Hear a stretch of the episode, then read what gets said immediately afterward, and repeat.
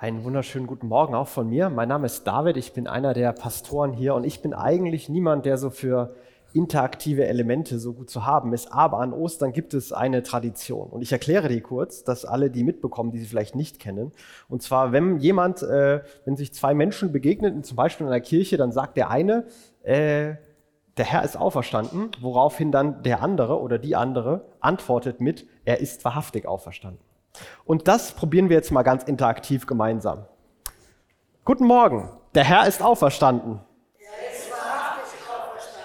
Sehr gut, das war nicht so schlimm, wie ich befürchtet hatte. Ähm, das hat gut geklappt. Danke fürs Mitmachen.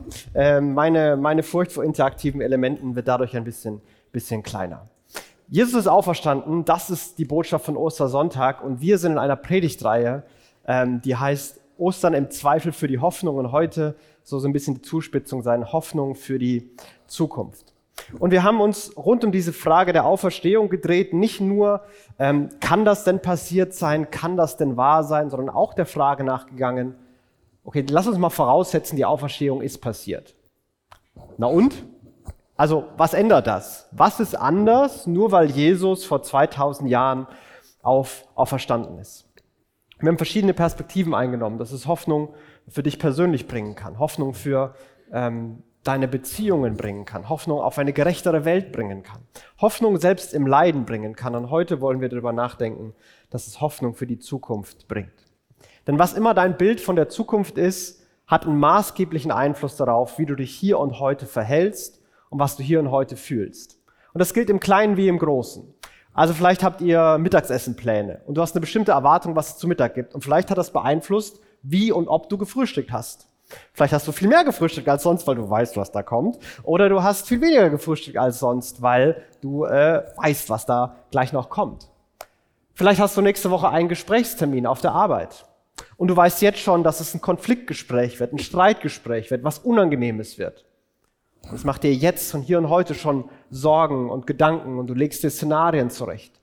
Vielleicht hast du aber auch ein Gespräch, wo du weißt, ich bin top vorbereitet, ich habe top Ergebnisse und ich warte eigentlich nur, dass der Raum aufsteht und in Standing Ovation ausbricht. Dann, dann gehst du mit einem anderen Gefühl da rein. Was immer du von der Zukunft erwartest, verändert es hier und heute. Und es gilt auch gesellschaftlich und in verschiedenen Strömungen und bei den großen Themen der Welt. Was immer du zum Thema Klima und Klimakrise denkst und glaubst und für wahr hältst, verändert, wie du dich heute verhältst. Vielleicht hältst du das für das größte Problem überhaupt und man muss dringend alles tun und es verändert heute dein Verhalten. Vielleicht denkst du, dass es vielleicht so schlimm ist, vielleicht aber auch nicht und ein paar Änderungen sind gut, aber so richtig radikale Änderungen, da warten wir mal noch ein bisschen. Vielleicht glaubst du auch, dass es gar nicht so entscheidend ist, dass man da gar nicht so viel tun muss oder du bist schon am ganz anderen Ende des Spektrums und denkst, das Ding ist eh durch, das ist eh alles verloren und du denkst dir so entweder Verzweiflung oder hey, dann lass leben, ist doch eh egal. Was, was immer du denkst, was immer verschiedene Strömungen denken, beeinflusst ihr Handeln, ihre Politik, ihr Fühlen, wie sie auch mit Menschen umgehen, die andere Meinungen und andere Gedanken haben, die andere Perspektiven einnehmen. Was du über die Zukunft glaubst, verändert und beeinflusst maßgeblich dein Fühlen und dein Verhalten in der Gegenwart. Und deswegen sprechen wir über Hoffnung für die, für die Zukunft und wie Zukunft aussehen kann. Denn über die letzten ach, zwei, dreihundert Jahre war die, war die westliche Welt von einem Zukunftsgedanken, der mit dem Wort Fortschritt äh, zusammengefasst werden kann, damit äh, gepackt. Also alle haben immer an, an Fortschritt geglaubt und es wird immer alles besser. Das ist eine Idee, die äh, irgendwo äh, in der späten Aufklärung entstanden ist, dann weitergeführt wurde und irgendwann kamen die Technologien und die wissenschaftlichen Erkenntnisse dazu, damit irgendwann auch plausibel für jeden war, die Welt wird immer besser die Generation nach uns wird es besser haben als die Generation jetzt. Es wird neue Technologien, neue Möglichkeiten, neue ähm, Chancen geben. Die Leute müssen immer aufgeklärter und immer gebildeter werden und dann wird die Welt eine immer bessere. Der Erste Weltkrieg hat da eine ganze Delle reingehauen, aber die meisten Philosophen haben gesagt, da haben wir uns ein bisschen irrational verhalten. Das ist nichts, was wir nicht mit Aufklärung und Technik wieder hinbiegen können. Der Zweite Weltkrieg hat schon eine sehr viel größere Delle reingehauen die Leute hat verzweifeln lassen und es begann eine, eine Fragmentierung. Der große gemeinsame Fortschritt, vielleicht gibt es den nicht mehr, aber vielleicht gibt es den individuellen Fortschritt für dich. Und Menschen können ihre eigene Zukunft, ihre eigenen Ziele definieren und gestalten und es wird alles fragmentierter. Und zunehmend wurde Hoffnung dabei kleiner und Hoffnung dabei rückständiger. Die Hoffnungsidee, ähm, dass immer alles besser wird, die war, bevor das Christentum auf der Weltfläche entschieden ist, dieser jüdische christliche Gedankentum, äh, Gedankengut, war das so gut wie nicht vorhanden. Also man kann in alle möglichen Kulturen gehen, für all die äh, die antike Geschichte und davor gerne mögen, äh, sowohl bei chinesischen Hochkulturen oder bei Babylonern, Ägyptern, Griechen, Römern. Alle hatten irgendwelche Modelle von sich wiederholenden Weltzeitaltern oder dass es irgendwie bergab geht. Also römische, der römische Dichter Ovid schreibt, dass jetzt ein goldenes Zeitalter war und dann kommt ein silbernes und dann geht es eben so ab mit Bronze, Eisen und irgendwann ist nur noch Dreck. Also das war so die Vorstellung, die da ähm, bei, bei Römern war. Die Griechen haben geglaubt, dass die Welt sich immer wieder neu wiederholt und in so einer Endlosschleife ist. Und es gibt vorübergehende Verbesserungen, die werden aber irgendwann in der Endlosschleife auch wieder eingepackt. Die nordischen Völker haben an etwas geglaubt, das, äh, das heißt Ragnarok, vielleicht kennt man das aus Filmen, äh, dass irgendwann ein gigantischer Schlacht der Götter ist, in der die Welt mit neuen Göttern einfach neu anfängt. Und es gibt überall diesen Reset-Knopf. Aber die Idee von linearer Zukunft, die immer steil bergan, immer besser wird, die beginnt und die kommt aus christlichem Gedankengut und wurde in der Aufklärung verarbeitet hin zu dem Fortschrittsdenken, das uns heute prägt. Und vielleicht haben wir ein bisschen Zukunft, für das, äh, ein bisschen Hoffnung für das Morgen verloren. Ähm, das ist gesellschaftlich wahrzunehmen. Unsicherheit und Ängste haben diesen Einfluss. Aber in unserer Sprache und unserer Ideen ist es immer noch tief drin. Wenn ich dir sage, es gibt, ich habe eine Idee von morgen und eine Idee von gestern, welche willst du hören? Ja, natürlich will man die Ideen von morgen haben. Da können ganze Parteien ihre Plakate mit volldrücken. Wir brauchen Ideen von morgen. Mich würden mal die Ideen interessieren. Aber Hauptsache, die Idee ist von morgen und dann ist alles gut. Unser Wirtschaftssystem ist darauf aufgebaut, dass es wachsen und sich entwickeln muss, sonst wird es nicht weitergehen. Progressiv ist ein absolut positiver Begriff und das äh, Verstaubte und Angestaubte, das Gestrige ist immer schlechter und rückständig. Das ist aus der Zeit gefallen. Es braucht diese Weiterentwicklung und Weiterentwicklung ist gut, denn Fortschritt ist unaufhaltbar. Aber da sind vielleicht Ängste, vielleicht sind da Unsicherheiten, vielleicht sind da Zweifel, die daran rütteln. Und wir spüren die genauso wie alle anderen. Und deswegen haben wir diese Reihe auch genannt, hey, wir wollen im Zweifeln, mitten in dem, wo an Hoffnung gerüttelt und geschüttelt wird, im Zweifel für die Hoffnung sein, weil wir eine Begründung für Hoffnung haben, die größer, die tiefer ist als all diese Umstände. Und den Text, den wir gerade gelesen haben, ähm, ist aus dem, aus, einem, aus dem letzten Buch der Bibel ganz am Ende so ein Blick in die, in die weite Ferne, was am Ende kommen wird. Und er ist an Menschen geschrieben, die vielleicht mit die dunkelsten und hoffnungslosesten Zeiten erlebt haben, die Christen äh, erleben konnten, mitten in römischer Verfolgung. Es ist sowieso auffällig, dass überall dort, wo, wo Leid, wo Schmerz, wo Verzweiflung am, am größten und am fassbarsten war und sein sollte, dass ausgerechnet da die größten Ideen von Hoffnung sichtbar wurden, niedergeschrieben wurden und verkörpert wurden. Und so auch dieser Text aus der Offenbarung, der eine Perspektive aufmacht, die so noch nicht da gewesen war, die, so, die uns so in eine Hoffnung reinbringen kann, dass unser Zynismus, unsere gefühlte Sinnlosigkeit, unsere ständige Betüdelung mit Ablenkungen, weil äh, irgendwie in der Welt der Sinn so ein bisschen vielleicht abhanden gekommen ist, der das durchbrechen kann, eine Perspektive aufschlagen kann, die uns neu mit Hoffnung und Freude füllen kann.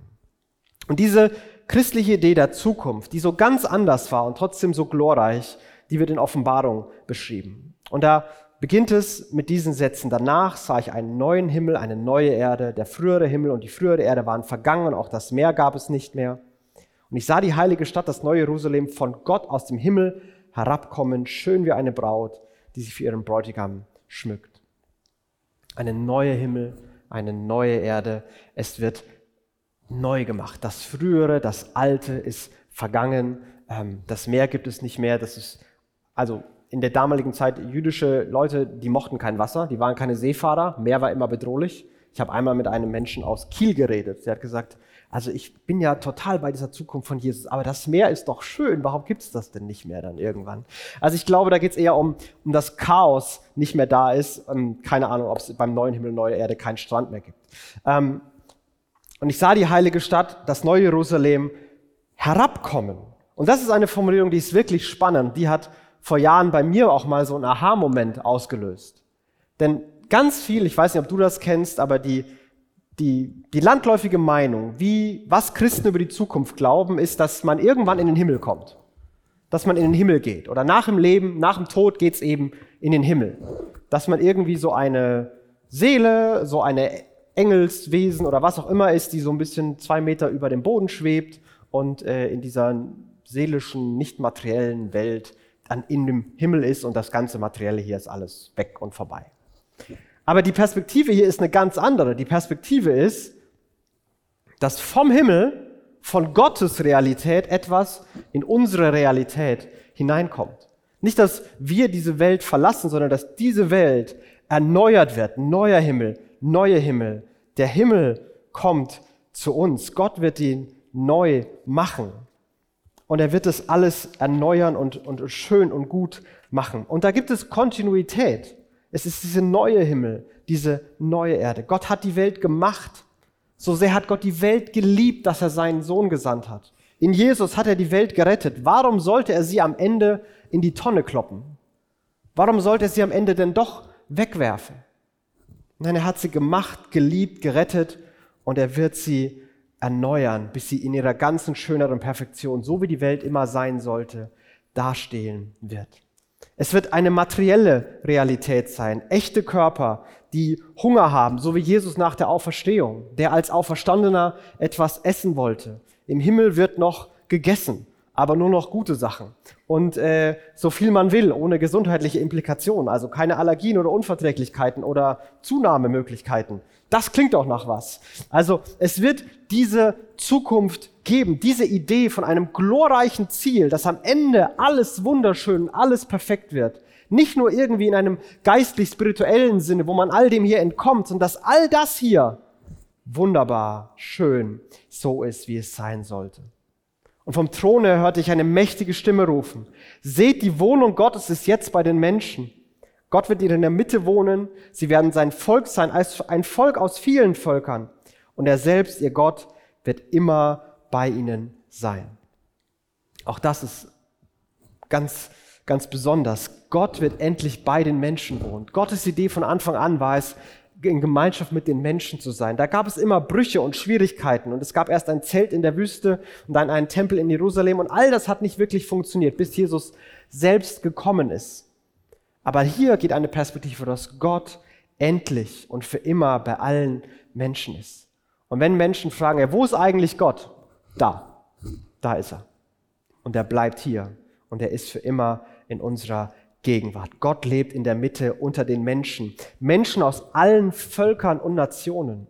Eine globale Vision der Zukunft wo es nicht mehr um, um Nationen und Herkünfte und soziale Schichten geht oder wo auf einmal Nationalismus, Imperialismus, Rassismus, all diese Dinge eine Rolle spielen. Nein, es ist eine Menschheit, ein Volk Gottes und Gott ist in ihrer Mitte. Es ist eine Zukunft für jeden und für alle, die mit diesem Gott verbunden sind. Ende von Konkurrenz, von Streit, von Krieg. Gott ist in ihrer Mitte und wird immer bei ihnen sein. Und dann kommt vielleicht einer der Verse, der, der einer der tröstlichsten und schönsten in der ganzen Bibel ist.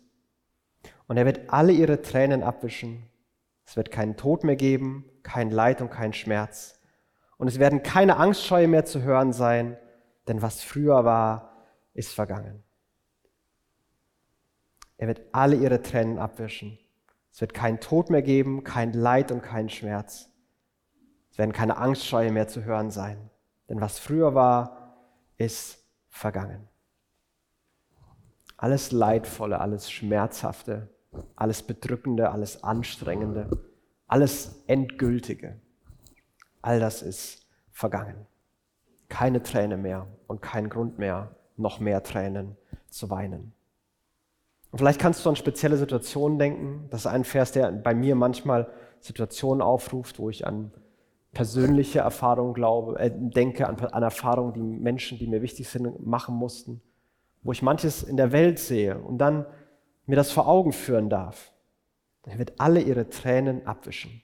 Kein Tod, kein Leid, kein Schmerz, keine Angstschreie. Das, was früher war, ist vergangen. Es gibt diese Zukunft der, der Freude, des, des Aufblühens von allen, wo all das weg ist. Was für ein wunderbares Bild von einer goldenen Zukunft. Das Beste kommt noch, egal wie die Gegenwart ist. Das ist die Zukunft, die Christen erwarten, in die die Christen, auf die Christen hoffen, mit der wir rechnen dürfen, mit der du rechnen darfst, wenn du an diesen Jesus glaubst. Und diese Idee hat Christen durch unglaubliche Dunkelheiten getragen. Die ersten Leute, die das gelesen haben, verfolgt in Rom, in die Arena gezerrt und von Löwen zerrissen, an den Straßen gekreuzigt, ähm, lebendig verbrannt, ihre Häuser wurden ihnen weggenommen, mussten zusehen, wie Familien ermordet wurden. All das. Und in dieser Zeit ist die Kirche weiter und weiter gewachsen, so dass ein Kirchenvater später Tertullian geschrieben hat, das Blut der Märtyrer ist der Samen der Christen. Umso mehr die Christen umgebracht wurden, umso heller hat die Hoffnung gestrahlt, umso mehr sind sie gewachsen.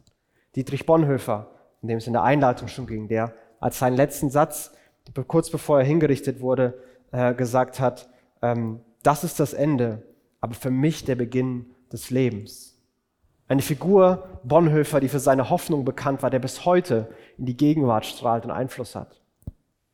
Ich kann auch an eine persönliche Situation denken. Ich weiß, ich hatte einen Dozenten bei uns. Und es war klar, dass er nicht mehr lange leben wird. Er hatte einen äh, Gehirntumor im Endstadium und er kam in die Vorlesung rein und seine Tochter hat ihn reingeführt. Ähm, später hat er gesagt, dass er nicht mehr erleben wird, wie er seine Tochter zum Altar führen wird, was so ein, äh, ein bisschen äh, Trauer war. Sein erster Satz war also, bitte sich nicht melden, sondern sagen Sie, wenn Sie was sagen wollen. Ähm, ich sehe nur noch die Hälfte und sind so punktuelle Ausfälle. Ich kann Ihnen nicht sagen, wenn Sie sich melden. Bitte sagen Sie einfach. Er saß da, er hat seine Vorlesung gehalten, danach waren Semesterferien und es waren klar, nach sechs Wochen, wenn das neue Semester beginnt, wird es diesen Mann lebend nicht mehr unter uns geben. Und äh, manche von uns haben immer aufgepasst, andere von uns haben nicht immer aufgepasst, aber als er seine Vorlesung gehalten hat und als er am Ende zum Ende gekommen ist, hat er, haben alle zugehört. Und wahrscheinlich weiß jeder von uns, der im Raum war, noch den letzten Satz, den er gesagt hat. Theologie befähigt nicht nur zum Leben, sondern Theologie befähigt auch zum Sterben. Das war sein letzter Satz, den er als Theologieprofessor gesagt hat. Und dieser Moment hatte eine, eine Hoffnung und einen Frieden und eine Strahlkraft. Inmitten etwas so Traurigen und so Grausamen, dass es unbeschreiblich ist. Und diese Momente haben Christen wieder und wieder aufgezeichnet. Hoffnung in der tiefsten Dunkelheit. Hoffnung, die nicht auszulöschen ist, weil sie nicht von uns kommt, weil wir sie nicht machen müssen, weil sie nicht davon abhängt, ob ich entsprechend leiste, ob ich richtig tue oder ob ich Falsches lasse, sondern weil sie einzig und allein davon abhängt, dass Jesus auferstanden ist und Jesus die Welt in Ordnung bringen wird und ich mich daran festhalte und deswegen dabei sein werde. Diese Begründung war die Grundidee, auf der all diese Hoffnungen für Zukunft aufgebaut wurden, auch auf der unsere moderne Fortschrittsidee aufgebaut ist. Wir haben irgendwann diese, diese Begründung weggelassen und wir haben es auf Wissenschaft, auf Politik, da haben wir unsere ultimative Hoffnung reingesetzt, auf Aufklärung, auf Technologie. Und wir merken mehr und mehr, wie das Ding wackeliger und wackeliger wird. Wie vielleicht nicht immer alles besser wird, wie Technologie Probleme löst und gleichzeitig neue Probleme schafft wie nicht jeder Fortschritt sich wie Fortschritt anfühlt, wie nicht jedes, jede Veränderung gut ist und so sein sollte. Da sind Ängste, da sind Unsicherheiten, da ist Fragmentierung, ja Polarisierung in der Gesellschaft. Und es gibt nämlich zwei Dinge, die, wenn wir Auferstehung ausklammern, die immer wieder kommen und wir haben keine Antwort. Und die eine ist die, die Natur des Menschen, dass da etwas in Menschen ist, was sie irrational lieblos, ähm, egoistisch, böse handeln lässt. Alle sind für Weltfrieden und trotzdem machen wir uns das Leben seitig gegenseitig zur Hölle. Alle wollen, dass es allen gut geht und trotzdem sind wir der Grund dafür, dass andere Menschen leiden müssen oder manchmal leiden müssen. Manche Menschen sagen, sie sind irrational, es braucht nur mehr Aufklärung. Aber auch das, die aufgeklärtesten Menschen, haben manchmal das größte Leid verursacht. Wir brauchen nur bessere und mehr Technologien aber auch die wurden manchmal verwendet, um mehr Leid einzusetzen, genauso wie sie zum Guten eingesetzt wurden. Alle Opfer sind immer irgendwie, äh, alle Täter sind immer irgendwie Opfer ihres Systems. Aber dann kommt man an, an wirkliche Grausamkeiten im eigenen Leben oder im Leben von anderen, wo du nicht mehr die Begründung Opfer des Systems oder salopp gesagt, die Eltern waren gemein zu ihnen, die, die gelten dann nicht mehr. Die, die tragen nicht mehr. Und da ist etwas in den Menschen, was diese Hoffnung wieder und wieder rütteln lässt. Der Glaube an das Gute im Menschen, der wird erschüttert. Und dann das andere ist Vergänglichkeit, wie schon ein, ein großer deutscher Philosoph schon wusste. Alles hat ein Ende, nur die Wurst hat zwei. Es ist irgendwann alles vorbei. Und die, wenn, wenn die materielle Welt alles ist, was es gibt, dann wird irgendwann wirklich alles vorbei sein. Selbst wenn wir es schaffen, äh, mit Technologie ein anderes Sonnensystem zu bevölkern und dann das nächste, aber irgendwann wird alles vorbei sein. Und jedes Leid und jedes, jede Freude, es wird alles vergessen sein, keiner, der sich erinnert, nichts, was es verändert haben wird, wenn am Ende alles weg ist. C.S. Lewis hat einen Aufsatz äh, in den 1948, 49 geschrieben, ähm, Living in an Atomic Age. Und es ging darum, dass in England auf einmal ähm, Angst ausgebrochen ist, dass Atombomben ja die Zivilisation zerstören könnten, dann ja alles, alles kaputt geht. Und sein Aufsatz stellt ja im Endeffekt die Frage so, also liebe Gesellschaft, wo habt ihr denn geglaubt, wo die Welt hingeht, auch ohne Atombombe? Wie glaubt ihr denn, wie die Welt vorher aussah? wo sie hingehen würde. Wenn wir diese, diese Hoffnung auf Erneuerung, auf eine neue Welt wegnehmen und reine Materialisten sind, dann ist alles irgendwann nichts und vergeben. Warum hoffen? Warum auf eine bessere Zukunft ja, hinsehnen, hinfiebern? Wie kann ich dafür sorgen, dass mein Leben besser wird, ist vielleicht die letzte Frage, die bleibt. Und dann sind da diese anderen störenden Menschen, die mir das auch noch kaputt machen. Und das Gleiche gilt für die Gesellschaft. Wie kann unser Land möglichst gut sein? Wie kann es uns möglichst gut gehen oder meiner Gruppe? Und kein Wunder, dass Hoffnung verloren geht, wenn Begründung vergessen wird. Aber die Botschaft von Ostern ist, dass es Hoffnung gibt und es eine verdammt gute Begründung dafür gibt. Eine wirklich, wirklich, wirklich gute Begründung. Und das ist, dass Jesus auferstanden ist. Warum glauben wir, dass die Zukunft wunderbar werden kann? Warum glauben wir, dass egal was hier und jetzt ist, am Ende alle Träne weggewischt wird, kein Schmerz, kein Leid, alles vorbei ist? Vers 5. Daraufhin sagte der, der auf dem Thron saß, seht, ich mache alles neu. Deswegen haben wir Hoffnung.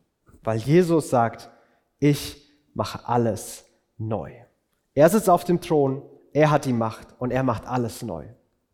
Ich finde es spannend, dass er nicht sagt, ich mache alles anders. Das hier hat nicht so gut funktioniert, jetzt machen wir alles anders. Nein, nein, nein, nein.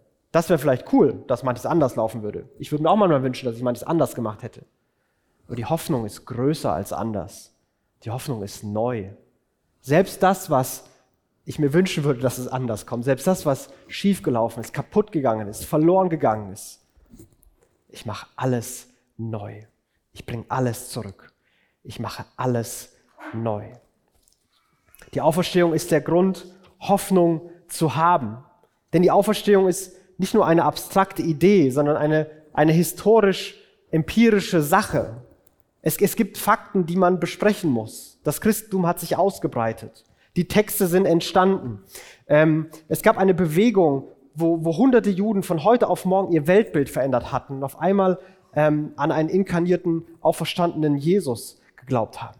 Es gibt Fakten, die man in Bezug setzen muss. Und es gibt viele Theorien, wie sich das Christentum ausgebreitet hat, warum die Bibel so geworden ist, wie sie geworden ist, was die Veränderung bei den, bei den ersten Jüngern hervorgerufen hat. Aber wenn man die alle zusammen versucht zu erklären, dann ist vielleicht die beste Erklärung, dass es passiert ist. Dass Auferstehung wirklich passiert ist. Es gibt da was, womit man empirisch ringen kann. Und es gibt diese, diese, diese Zuversicht, diese Hoffnung und Auferstehung ist der Grund dafür, dass irgendwann alles neu wird. Die Auferstehung zeigt uns, wie diese Erneuerung aussehen wird. Naja, Jesus ist körperlich, leiblich gestorben und dann körperlich, leiblich auferstanden. Aber es war nicht wieder so, okay, du darfst eben nochmal eine neue Chance haben, sondern er ist durch das Grab, durch die Dunkelheit, durch den Tod hindurch und auf der anderen Seite rausgekommen. Und er war lebendiger, er war realer, als er es je war. Er war ewig lebendig. Er lebt ewig. Es ist tiefer, es ist voller, es ist schöner als alles, was vorher da war. Es ist nicht ein Entkommen des Materiellen, nein, es ist ein lebendiger Sein, ein, ein Genießen, ein sich freuen, ein Tanzen, schöner, als es je zuvor war. Erneuerung sieht so aus wie Auferstehung, durch den Tod hindurch, hin zu einer schöneren Existenz auf der anderen Seite. Und Auferstehung versichere uns, dass diese Zukunft sicher kommen wird. Die Auferstehung war nur der Anfang. Wieder und wieder reden die Autoren der Bibel darüber. Es war nur der Anfang. Da kommt noch mehr. Es ist noch nicht in der ganzen Fülle da. Die Zukunft beginnt in die Gegenwart hineinzubrechen, aber es ist wie ein endlos langer Güterzug, der gerade eingefahren ist, aber ganz viel davon fehlt noch. Und all das muss auch noch kommen. All das wird auch noch kommen, wenn Jesus kommt und alles vollendet, was er angefangen hat. Das wird kein großer epischer Kampf sein, wo man mal hoffen muss, dass es am Ende gut ausgeht. Nein, Jesus wird am Ende alles neu machen. Oder wie es die Offenbarung formuliert in, in Bildsprache, das Lamm Jesus wird den Drachen, das Monster, das Böse besiegen. Es ist kein Wettbewerb mehr. Das Böse ist besiegt und Jesus wird die neue Zukunft bringen, denn er ist auferstanden. Der Sieg ist schon errungen. Und das gibt eine Hoffnung, die, die tiefer sein kann, die absoluter sein kann, weil sie eben nicht mit Faktoren rechnen muss, die vielleicht doch noch kippen können. Nein, Jesus ist auferstanden und das steht und bleibt.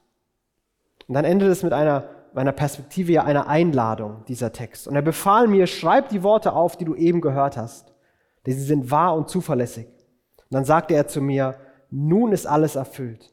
Ich bin das A und das O. Alpha und Omega im Griechischen, erster und letzter Buchstaben im Alphabet. Ich bin das A und das O, Ursprung und Ziel aller Dinge.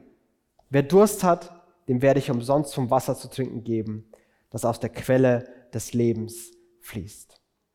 Schreib das auf, das wird passieren, denn es ist alles erfüllt.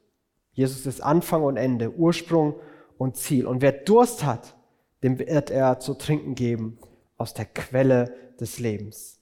Voll eingeschenkt, den Becher in den Strom des Lebens und so tief trinken, bis die Seele wirklich gesättigt ist. Leben in Fülle, Leben im Überfluss. Sehnsucht, die in Jesus endlich gestillt ist. Die Sehnsucht, die in unseren Herzen unser ganzes Leben lang schon gepocht ist, die immer schon da war. Sehnsucht nach der Welt, wie wir sie noch nie erlebt haben. Sehnsucht nach dem Leben, das wir vielleicht noch nie hatten, aber nachdem wir uns immer gesehnt haben. Und Jesus lädt ein, Jesus lädt ein und will uns genau das geben, genau diese Sehnsucht, genau all das wird irgendwann wahr werden. Und auch das ist sicher, denn Jesus am Kreuz sagt diesen, diesen kleinen, fast unscheinbaren Satz, ich bin durstig. Und das ist mehr als eine kurze Sache hier, ich, hab, ich würde gern was zu trinken, meine Lippe ist so ein bisschen trocken, sondern er spürt die ganze, wie die Sehnsucht aus seiner Seele gesaugt wird, wie Hoffnungslosigkeit sich breit wird und die Hoffnung an Karfreitag tatsächlich zuletzt stirbt. Aber weil Jesus durch diese Dunkelheit, durch diese Hoffnungslosigkeit, durch diese Seele, die in ihm verkümmert ist, weil Jesus da durchgegangen ist und er auf der anderen Seite rausgekommen ist, weil er auch verstanden ist, kann er jetzt voll einschenken. Er kann uns voll einschenken. Und diese Sehnsucht wird wahr werden. Die Welt, wie wir sie uns immer gewünscht haben, die werden wir erleben. Unser Leben, wonach wir uns immer uns gesehnt hatten. Die Familie, die wir immer haben wollten den Körper, den wir immer haben wollten, das Zuhause, das wir immer haben wollten, den Strand und die Berge, den wir nie sehen konnten, die Schönheit, die wir unser ganzes Leben lang gesucht haben, die Anerkennung, die wir immer haben wollten, die Welt, die wir nie hatten, wir werden sie haben. Die Sehnsucht hier ist immer größer als die Gegenwart, weil die Sehnsucht in dieser Welt nicht erfüllt werden kann. Nur in Jesus, in dem Auferstandenen, der diese Zukunft bringen wird. Und dieser Strom des Lebens, der fließt. Und wir dürfen uns da jetzt schon rein, reinsetzen und wissen, dass er in Ewigkeit in diese glorreiche Zukunft fließen wird. Und er gibt uns Trost und Hoffnung für das Hier und Heute. Das kann vordringen in die tiefste Dunkelheit, die du vielleicht gerade erlebst. Der vielleicht dunkelste und trostloseste und verzweifelte Psalm in der ganzen Bibel ist Psalm 88. Der letzte Satz dieses Psalms ist, Dunkelheit ist mein einziger Freund. Das ist der letzte Satz. Und in diesem Satz gibt es Fragen, die, die zweifelnd, die klagend, die in der Dunkelheit ins Nichts gerufen werden. Verse 11 bis 13. Willst du, willst du denn an den Toten Wunder tun? Und Jesus würde antworten, ja. Werden die Gestorbenen auferstehen, um dich zu preisen? Ja. Erzählt man sich etwa im Grab von deiner Gnade, in der Totenwelt von deiner Treue? Oh ja. Werden im Reich der Finsternis deine Wunder bekannt gemacht und deine Gerechtigkeit in jedem Land, wo alles vergessen ist? Ja? Jesus antwortet in der tiefsten Dunkelheit auf diese Fragen, die ins Nichts, die klagend, die voller Verzweiflung sind mit Ja, ja, es wird auch dahin Licht und Freude kommen. Und wo immer da gerade dein Herz ist, was immer du fühlst, ich will dir das nicht ausreden oder, oder wegnehmen, aber ich hoffe, dass ein Lichtstrahl da reinkommen kann in deine Dunkelheit, in deinen Schmerz und diese Perspektive aufgehen kann und sie dann hier und heute verändert. Und sie kann uns in eine triumphale Freude hineinführen.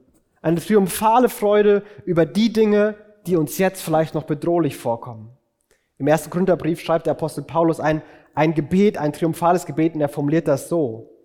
Ab Vers 54. Und wenn das geschieht, wenn das Vergängliche mit Unvergänglichkeit begleitet wird und das Sterbliche mit Unsterblichkeit, dann geht die Aussage der Erfüllung, die in der Schrift steht. Der Tod ist auf ganzer Linie besiegt. Tod, wo ist dein Sieg? Tod, wo ist dein tödlicher Stachel? Der Stachel, der uns den Tod bringt, ist die Sünde. Und dass die Sünde, Sünde solche Macht hat, liegt am Gesetz. Gott aber sei Dank, durch Jesus Christus, unseren Herrn, schenkt er uns den Sieg. Wo er selbst beginnt, über den Tod zu spotten, den Endgegner, ist kein Gegner mehr. Wo ist dein Sieg? Wo ist dein Stachel? Was willst du von mir? Denn vielleicht ist das mein Ende. Aber eigentlich geht nur eine Tür auf in eine neue Welt, in einen neuen Himmel und eine neue Erde. Und all das passiert. All das dürfen wir hoffen, mit all dem dürfen wir rechnen. All das darf, all das darf in unsere Gegenwart hineinfließen, uns mit Hoffnung, mit Trost, mit Ruhe, mit Mut füllen. Wir müssen nicht alles vom Hier und Jetzt erwarten, denn alles wird kommen. Wir dürfen aber gleichzeitig mutig und, und mit Zuversicht alles und alles im Hier und Jetzt erwarten und tun, weil nichts davon vergeblich ist, weil das nicht einfach weggeworfen wird, sondern weil es alles erneuert und schön gemacht wird und unsere bruchstückhaften Versuche, die werden vollendet werden. Jesus ist auferstanden. Jesus macht alles neu. Es wird eine Zukunft geben ohne Leid, ohne Tränen, ohne Schmerz. Gott ist in der Mitte aller Menschen. Und dann wird etwas passieren, nämlich die Hoffnung wird aufhören. Denn dann ist so viel Freude und so viel Gerechtigkeit und so viel Frieden, Realität. Dann gibt es keine Zweifel mehr. Und dann braucht es auch keine Hoffnung mehr, weil alles da ist. Aber bis dahin wird es Zweifel geben. Und ich hoffe, dass wir Menschen sein können, wir in dieser Gesellschaft Menschen sein können, dass du jemand sein kannst, der in diesen Zweifeln für die Hoffnung ist. Ich möchte ein Gebet sprechen. Jesus, du bist auferstanden, das glauben wir und das bekennen wir. Aber ich bete, dass da hinter diese abstrakten Ideen eine, eine Tiefe, eine Emotionalität, eine Hoffnung kommt. Dass uns eine Perspektive aufgeht, die uns tröstet, die uns stärkt, die uns ermutigt, die uns, uns freuen lässt. Du siehst, wer wir sind, was wir brauchen, ob dieser Ostermorgen für uns voll Freude ist oder ob er genauso belastend war wie alle anderen Tage vorher. Aber ich bete, dass du mit deiner Hoffnung jetzt in unsere Realität brichst, dass wir sie sehen dürfen, spüren dürfen, erleben dürfen, mit allen Sinnen ausdrücken dürfen und dass Hoffnung unser Leben prägt, mitten in Unsicherheiten, mitten in Zweifeln und dass diese Hoffnung auch andere anstecken und begeistern kann. Jesus, darum beten wir, wirke du das. Du bist der Auferstandene und wirke jetzt mit deiner Auferstehungskraft unter uns. Amen. Wir werden jetzt ein Instrumentalstück hören und das wird dir Zeit geben, etwas nachzudenken. Wo, wo brauchst du gerade Hoffnung? Worauf hoffst du? Und wenn du dir das vor Augen führst, was du gehört hast, wie die Zukunft sein wird, wie gibt es dir vielleicht neue Hoffnung, jetzt, hier und heute? Ich lade dich ein, ein paar Momente darüber nachzudenken, während wir Musik hören.